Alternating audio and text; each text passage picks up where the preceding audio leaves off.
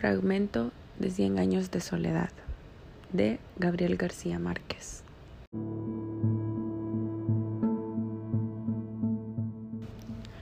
Muchos años después, frente al pelotón de fusilamiento, el coronel Aurelio Buendía había de recordar aquella tarde remota en que su padre lo llevó a conocer el hielo.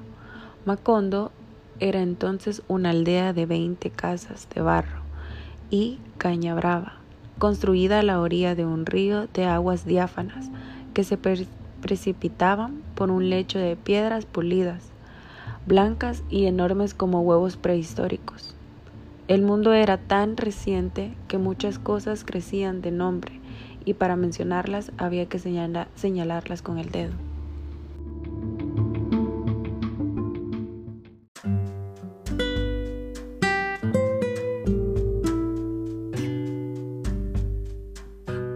José Acardio Buendía, que era el hombre más emprendedor que se vería jamás en aldea, había dispuesto de tal modo la posición de las casas, que desde todas podía llevarse, llegarse al río y abastecerse de aguas al igual esfuerzo, y trazó las calles con tan buen sentido que ninguna casa recibía más sol que otra a la hora del calor. En pocos años Macondo fue una aldea más ordenada y labriosa que cualquiera de las conocidas hasta entonces. Por sus 300 habitantes, era en verdad una aldea feliz, donde nadie era mayor de 30 años y donde nadie había muerto.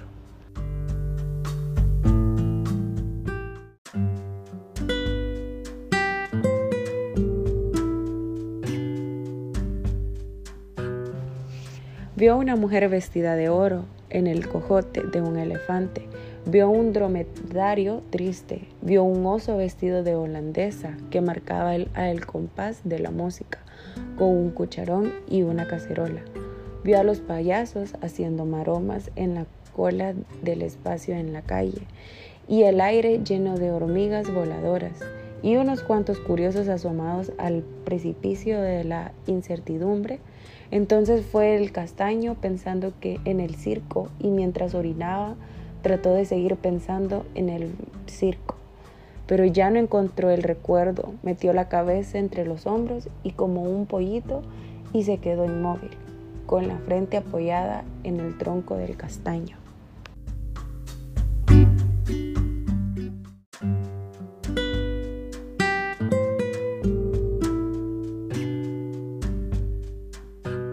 En aquel Macondo olvidado hasta los pájaros, donde el polvo y el calor se habían hecho tan tenaces que costaba trabajo respirar, recluidos por la soledad y el amor y por la soledad del amor, en una casa donde era casi imposible dormir, por el estruendo de las hormigas coloradas.